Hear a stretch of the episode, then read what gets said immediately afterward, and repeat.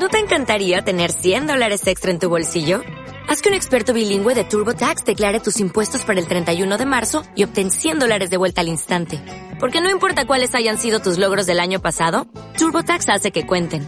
Obtén 100 dólares de vuelta y tus impuestos con 100% de precisión. Solo con Intuit TurboTax. Debes declarar para el 31 de marzo. Crédito solo aplicable al costo de la presentación federal con TurboTax Full Service. Oferta sujeta a cambios o cancelación en cualquier momento el ibuprofeno, la aspirina, el paracetamol, nolotil, naproxeno. Seguro que todos estos fármacos te suenan. Y es que de hecho son parecidos y tienen unas acciones y unos usos similares. Pero ¿realmente sabes las diferencias entre ellos? ¿Cuándo utilizar cada uno? ¿Los efectos secundarios? Algunos aspectos como si se pueden tomar con alcohol, si sirven todos para la inflamación o incluso cuál es el mejor para el dolor menstrual?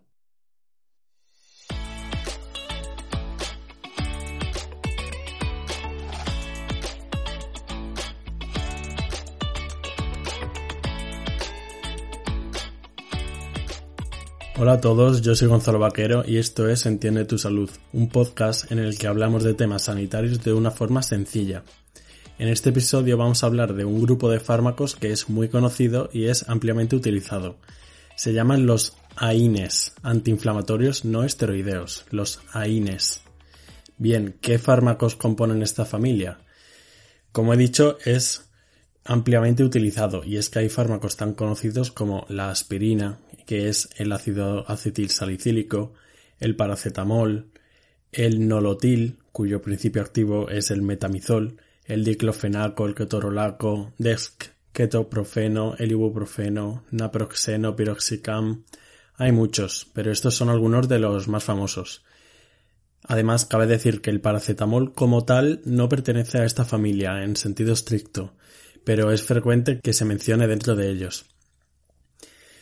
También, según el país o la región en la que nos encontremos, se utilizan más unos u otros.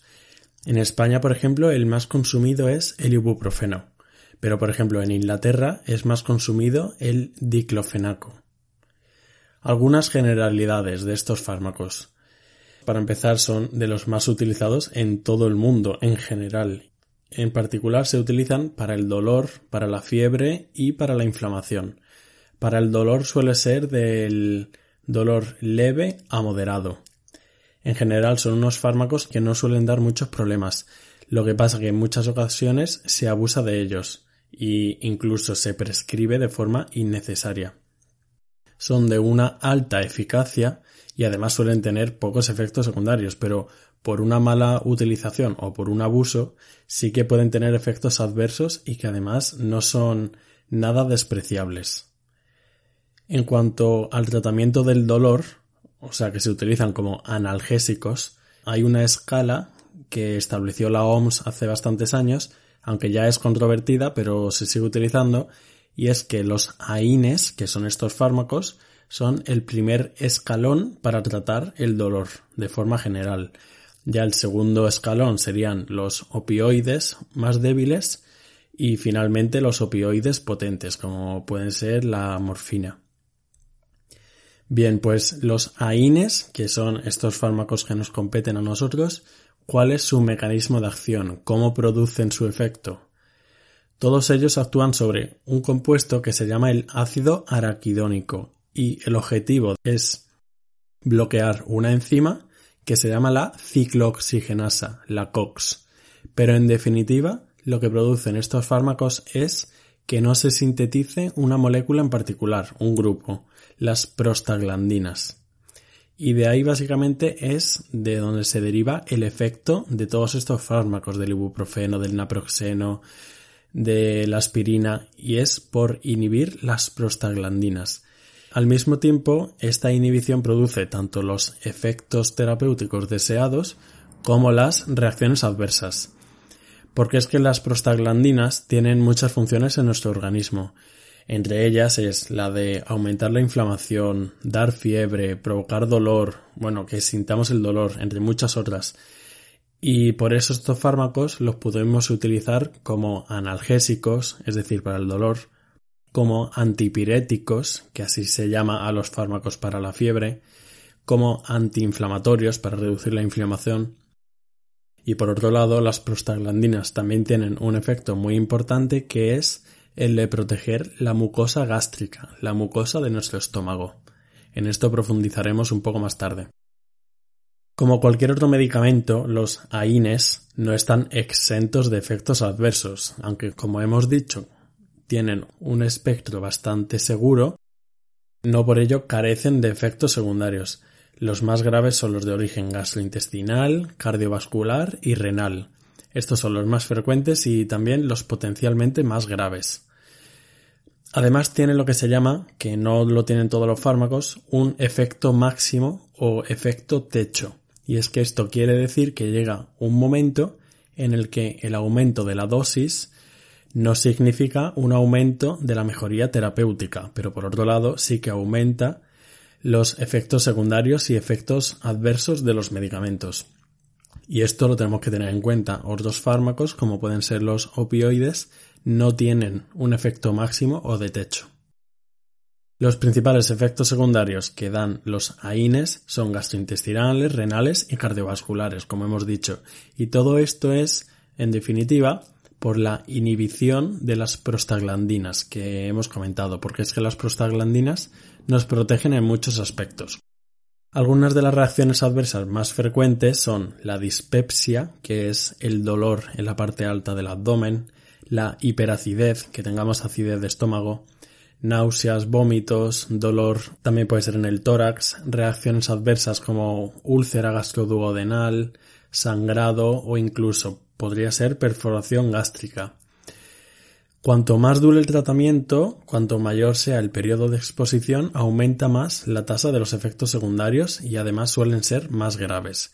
Y esto es importante, porque no queremos mantener un tratamiento con AINES de forma crónica, no queremos estar meses tomando todos los días ibuprofeno y eso es importante porque son unos fármacos de un uso extremadamente cotidiano.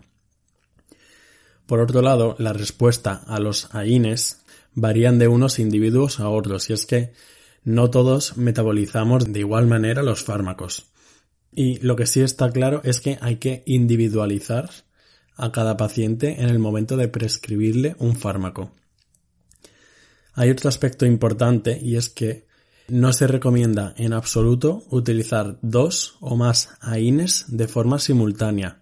Se ha comprobado que el uso concomitante de dos o más AINES no incrementa la eficacia y por otro lado sí que aumenta la toxicidad.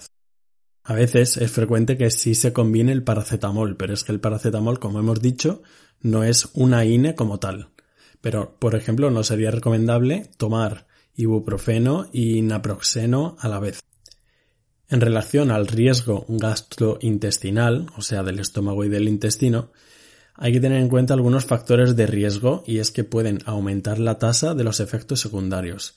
Estos son como la edad avanzada, que pueden ser 60, mayor de 60 a 65 años, el antecedentes de úlceras gastroduodenales, el uso de anticoagulantes, utilizar más AINES, el que sea un uso crónico, y en pacientes de alto riesgo se debe evitar, en la medida de lo posible, utilizar estos AINES.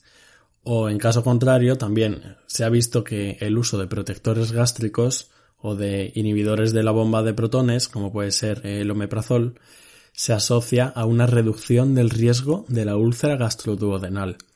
Es decir, se recomienda tomar protectores gástricos en los pacientes de alto riesgo gastroduodenal. Igual que en este aspecto, también se estima el riesgo cardiovascular, según los factores de riesgo, que puede ser el tabaco, la diabetes, hipertensión, hipercolesterolemia, y en pacientes con alto riesgo cardiovascular se debe evitar utilizar los AINES.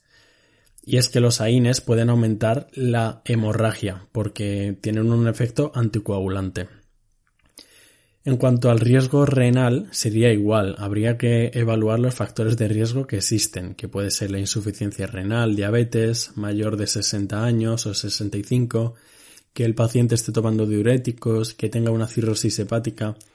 Y en principio en estos pacientes habría que restringir el uso de AINES, si no hay otro, si no hay otra alternativa. Eh, de hecho, se calcula que hasta un 8% de los pacientes con insuficiencia renal subaguda es a causa de un mal uso de AINES. Por otro lado, estos fármacos pueden causar hipersensibilidad, lo que se conoce como alergia a estos fármacos, que puede dar urticaria, fotosensibilidad o síndromes muy graves como el síndrome de Steven Johnson. Y es que hay que tener mucha precaución porque entre estos fármacos, al ser de la misma familia, puede existir lo que se conoce como reacción cruzada. Esto quiere decir que si un paciente comenta que ha tenido una reacción de hipersensibilidad ante un fármaco de esta familia, hay que tener mucho cuidado antes de darle otro fármaco, aunque sea distinto, pero que sea de la misma familia. Por lo tanto, como resumen, dentro de las reacciones adversas, se deben utilizar las dosis eficaces más bajas posibles y además durante el menor tiempo posible. Pero lo más importante de todo es individualizar cada caso e individualizar cada paciente. Vamos a comentar algunos aspectos prácticos que seguro que os sirven sobre estos fármacos tan usados. En los procesos que tienen características mecánicas como la artrosis, y además son crónicos, se deben valorar otros tratamientos antes que utilizar los AINES porque requeriría un tratamiento de meses y meses. Y es que antes que esto habría que evaluar ejercicio, rehabilitación o prescribir otro tipo de fármacos. Por otro lado, esto es muy importante, no se debe administrar la aspirina, el ácido acetilsalicílico, a niños ni a adolescentes lo que podría ser común para la gripe o para la varicela. Y esto es porque si se da la aspirina a niños o adolescentes, hay un síndrome que puede ocurrir que es el síndrome de Reye. Y este síndrome de Reye puede causar graves daños en el cerebro y en el hígado. Por tanto, es muy importante. Por otro lado, en enfermos con lupus, que es una enfermedad autoinmune, se ha comunicado casos de meningitis aséptica asociadas con el uso de ibuprofeno. Por tanto, los pacientes, sobre todo las pacientes con lupus eritematoso sistémico, deben tener cuidado a la hora de tomar AINES y sobre todo el ibuprofeno. Dentro de los ancianos, que es un grupo de población que tiene mucha tasa de patologías, se ha visto que hay una mayor susceptibilidad a las reacciones adversas de estos medicamentos. Y esto es porque nuestro metabolismo hepático se va degradando y a lo mejor no se va haciendo tan eficaz y los fármacos nos hacen más efecto en nuestro organismo. Por tanto, en los ancianos se recomienda que se utilicen fármacos gastroprotectores si hay que darlos a INES y en caso de tener que darlo estos antiinflamatorios, darlos con precaución. Otro ámbito importante es el de las mujeres embarazadas, y es que por regla general hay que restringir el uso de AINES en embarazadas. Esto porque es está comprobado que en el tercer trimestre del embarazo los fármacos AINES son malos para el feto, eso sí está comprobado. Lo que no está tan claro es si en el primer trimestre los riesgos superan a los beneficios. Pero mm, ante la falta de datos concluyentes, se recomienda restringir el uso de estos fármacos en todo el embarazo. Por otra parte, casi el 75% de las mujeres que tienen la menstruación durante el periodo tienen dismenorrea o dolor durante la menstruación. Y esto es debido a las contracciones intensas intermitentes que ocurren en la mitad inferior del abdomen. Incluso a veces se puede percibir en la espalda, en los muslos, acompañarse de náuseas, diarrea, cefalea o malestar en general. Este dolor se ha visto que puede ser fácilmente tratado con AINES porque durante el dolor menstrual se ha visto que aumenta las prostaglandinas que como decíamos eran las moléculas que inhibían los AINES. Sin embargo, ¿qué AINE es mejor para dar durante la menstruación? Porque tampoco hay mucho consenso. En general, se opina que los mejores son el ibuprofeno, la aspirina, el naproxeno y el ácido mefenámico. En especial, este último, el ácido mefenámico, se ha visto que es el, más eficaz, pero cada mujer debería probar cuál le va mejor a ella y, sobre todo cuál tiene menos efectos secundarios.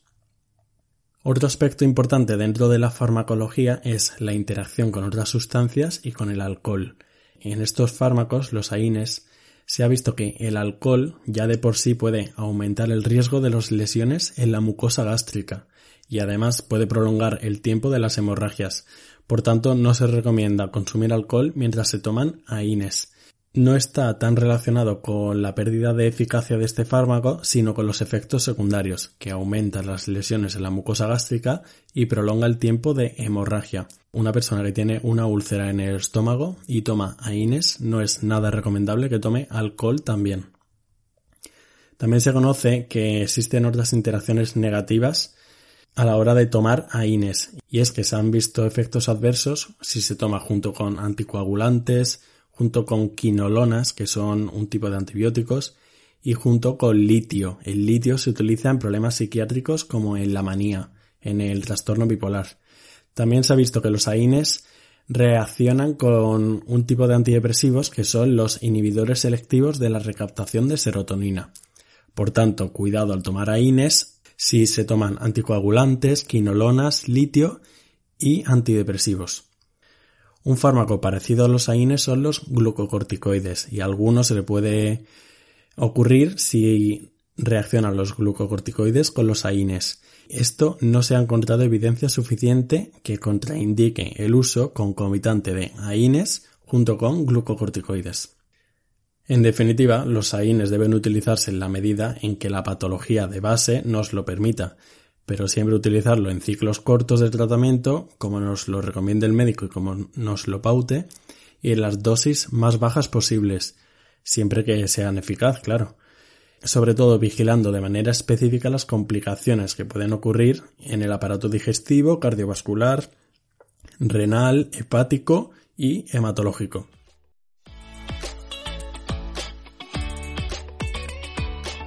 Os animo a compartir el podcast, ya que estoy seguro que es un tema que le puede ser de utilidad a más de uno, que se lo mandéis a vuestros amigos, que puede ser muy práctico. Y no olvidéis darle seguir a la plataforma en que escuchéis podcast y seguirnos en el Instagram Entiende tu salud. Muchas gracias.